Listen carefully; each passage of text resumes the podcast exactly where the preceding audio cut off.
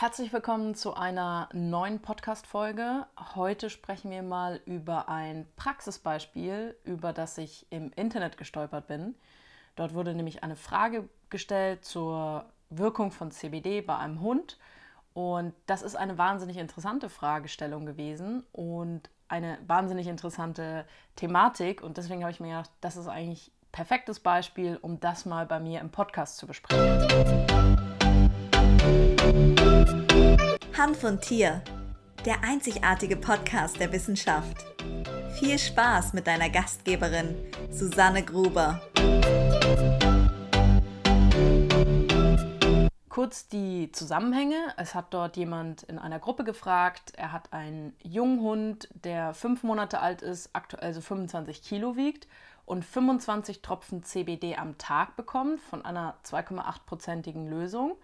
Und der Hund bekommt es, weil er natürlich, klar, ein junger Hund auch relativ aufgedreht ist und abends immer so aufdreht. Und die Frage war so, irgendwie funktioniert das bei uns nicht mit der Anwendung. Was ist denn da los? So. Zum einen muss man natürlich dazu sagen, das ist eine wahnsinnig hohe Tropfenanzahl. Also auch für ein 2,8-prozentiges Öl ist das schon eine ganze Menge. Um das konkret mal auch in Zahlen auszudrücken, also bei einem 2,8-prozentigen Öl hast du ungefähr so 1 Milligramm CBD im Tropfen, circa. Ähm, kommt natürlich auf die Packungsgröße drauf an. Wir gehen jetzt mal davon aus, das ist eine Standardgröße, also 10 Milliliter Öl und dann hat dieser Hund 25 Milligramm CBD am Tag pro Kilogramm Körpergewicht. Das ist, eine, das ist eine ganz schön hohe Hausnummer. Schauen wir uns das ein bisschen spezifischer im ja, zum Beispiel in der Krebsanwendung an, dann sind dort zum Beispiel auch großartige Erfahrungsberichte bei 0,5 Milligramm pro Kilogramm Körpergewicht. Das heißt, mit einem Milligramm kann man natürlich an sich arbeiten, aber ich würde jetzt bei so einem jungen Hund nicht gleich mit so einer hohen Tropfenanzahl einsteigen. Das Ganze soll auch gar nicht als Vorwurf sein. Ich fand, wie gesagt, die Thematik und diese Fragestellung einfach so interessant, dass ich einfach gerne dir ein paar andere Gedanken noch mitgeben möchte. Ein fünf Monate alter Hund in der Regel ist natürlich im Wachstum. Das ist so ein Zwischenschritt zwischen, ja, ich bin jetzt kein Baby mehr und ich bin aber auch irgendwie noch kein richtiger Hund. Und natürlich hat dieser Hund sehr wahrscheinlich einfach wahnsinnig viele neue Eindrücke jeden Tag und die Besitzer sind sicherlich auch in einem Training mit dem Hund. Aber nichtsdestotrotz ist es ein junger Hund, der natürlich durch die ganzen Eindrücke, durch vielleicht eine Überbeschäftigung einfach auch an den Punkt kommt, wo der sagt, ach, ich habe heute so viel erlebt an dem Tag, äh, jetzt muss ich abends irgendwie noch so ein bisschen Druck abbauen und dann drehe ich noch mal kurz auf und dann kann ich in Ruhe schlafen.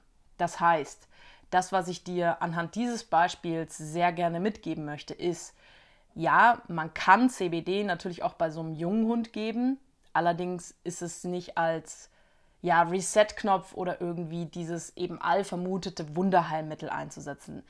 Es ist eine unterstützende Möglichkeit, ganz klar. Es kann natürlich auch einem so jungen Hund durchaus helfen, erstmal zum Beispiel auch in einer, ja, ein bisschen ruhiger die Pubertät zu überstehen und einfach ein bisschen grundentspannter zu sein.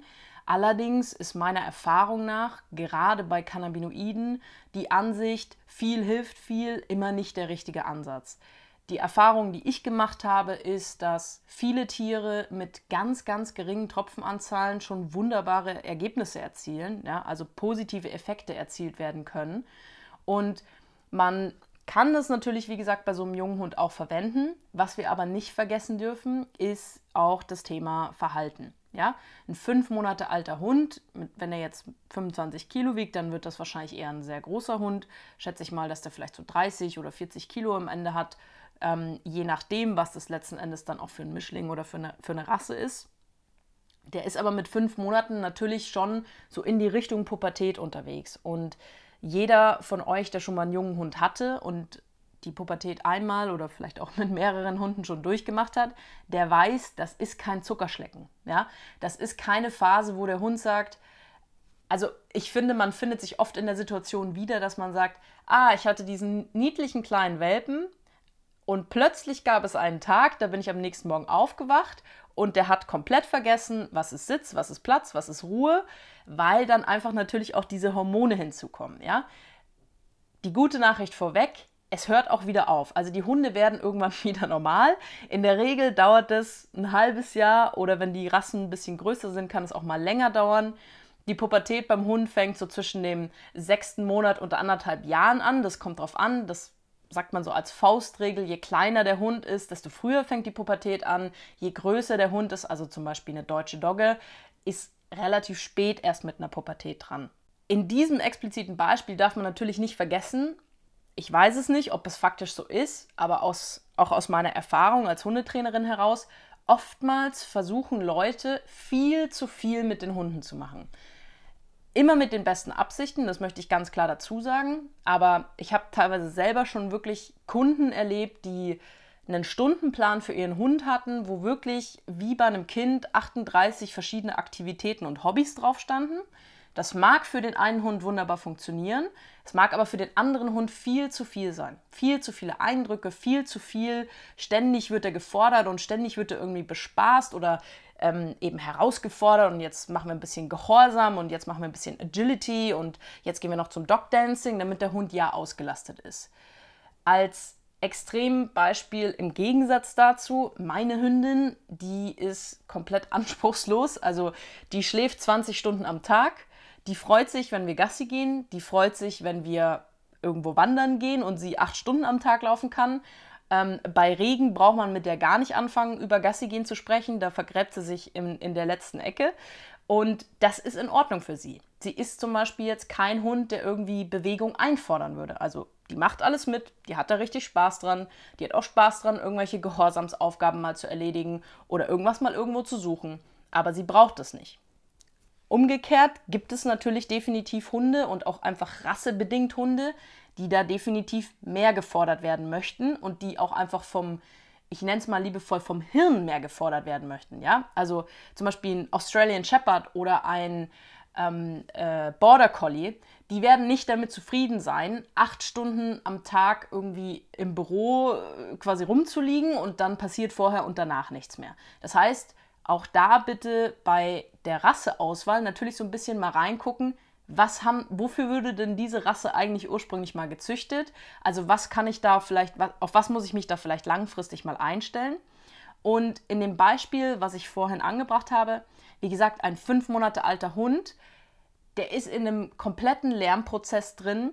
Das heißt, in dem Fall ist für mich ganz klar CBD wie, wie, wie es dort angewendet wurde mit den 25 Tropfen, absolut falsch angewendet. Und es hat auch das ist quasi aus diesem Beitrag hervorgegangen. Es hat keinerlei Effekt erzielt und mein persönlicher Ansatz wäre in dem Fall eher gewesen zu sagen, okay, lass uns mal über ein Verhaltenstraining gucken. Also ich hole mir mal einen guten Hundetrainer, eine gute Hundetrainerin in der Einzelstunde nach Hause. Der guckt sich an, wie ist der Hund zu Hause, kann der da zum Beispiel überhaupt schon zur Ruhe kommen.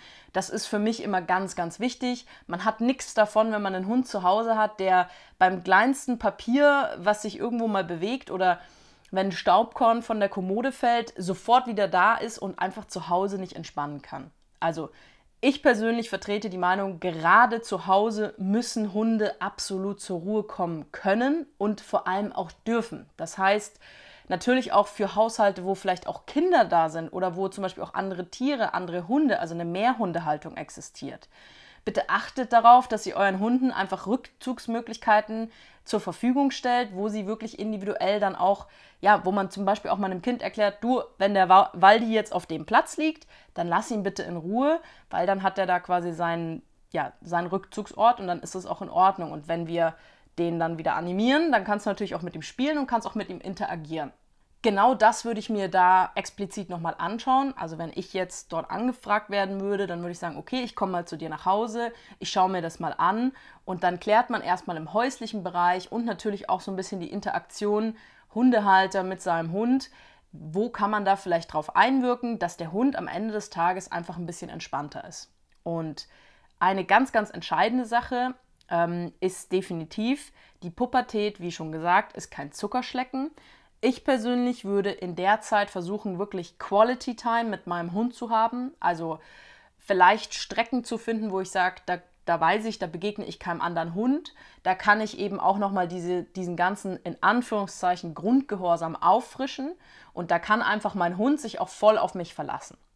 Was ihr in dieser Phase der Pubertät nicht vergessen dürft, ich bin immer kein Fan, es überzubewerten, aber sie sind einfach hormonell nicht ganz sie selbst, ist die Tatsache, dass du deinem Hund keinen Vorwurf machen kannst. Also, das ist wie mit einem pubertierenden Kind. Wer von euch ein Kind hat oder mehrere Kinder hat, der weiß das. Ich war selbst auch mal jünger und ich weiß, das war auch kein Zuckerschlecken für meine Eltern. Ähm, in dem Fall nochmal Entschuldigung Mama, Entschuldigung Papa. Aber ähm, faktisch ist es so, man ist da nicht man selbst. Das ist hormonell ist man da irgendwie in einem Umbruch. Man ist weder ein Kind, also ein Welpe, noch ist man irgendwie eben schon dieser große Hund und ausgereift. Die Gehirnzellen funktionieren manchmal nicht so. Ich glaube, da gibt es auch manchmal die ein oder andere Synapsenüberspannung und das ist einfach eine Phase. Man kann vorwegnehmen, es geht vorbei. Schau einfach, dass du in der Zeit eine gute Zeit mit deinem Hund hast. Lass dich nicht davon abkriegen, wenn in der Zeit irgendwelche Sachen nicht gut funktionieren es wird der Zeitpunkt kommen, wo das hormonell sich wieder ein bisschen vernünftiger einstellt und dein Hund auch wieder in der Lage ist zu verstehen, was Sitz ist. Er wird sich wieder daran erinnern. Er wird auch wieder besser abrufbar sein. Und wenn irgendwas für dich nicht funktioniert, dann ganz ehrlich, hol dir einfach einen guten Experten, hol dir jemanden, der dich dabei unterstützen kann, der dich da vielleicht anleiten kann und dir den einen oder anderen Tipp noch geben kann. Und bitte guck drauf, lern deinen Hund zu lesen und gib ihm auch die Möglichkeit, wirklich Ruhephasen zu haben. Also, als Learning, CBD in dem Fall ist für mich persönlich falsch angewendet. Es hat einfach keinen kein, kein Sinn, mit so einer hohen Dosierung bei einem jungen Hund Ruhe zu erzwingen. Es macht zweitens für mich viel mehr Sinn, verhaltenstechnisch und eben über auch Ruheübungen zu versuchen, den Hund einfach natürlich abends auch in so einen Entspannungsmodus und in so einen Ruhemodus zu bekommen. Und ja, dritter Punkt ist ganz klar, Pubertät ist bescheiden, ist für uns alle bescheiden, aber es ist eine kurze Phase in der Phase eines Hundelebens und es geht vorbei. Ich hoffe, ich konnte dir damit einen ganz guten Überblick geben und wenn du einen jungen Hund hast, bitte Cannabinoide nicht als Reset-Knopf betrachten, sondern wirklich nur punktuell anwenden. Wenn du eine konkrete Frage zu dir und deinem Hund hast, dann scheu dich nicht, schreib mir gerne bei Instagram. Du findest mich da unter die Susanne Gruber. Und ja, ich sag vielen, vielen Dank fürs Zuhören. Du kannst diesen Podcast bei YouTube anhören, du kannst diesen Podcast bei Spotify anhören und bei Apple Podcast. Ich würde mich natürlich freuen, wenn du mich unterstützt, indem du den Podcast abonnierst. Schreib mir auch gerne bei Instagram m, Feedback oder Themenvorschläge, was dich individuell interessiert. Und das war's schon für heute. Ich sage vielen, vielen Dank, dass du zugehört hast und wir hören uns schon ganz bald zur nächsten Folge.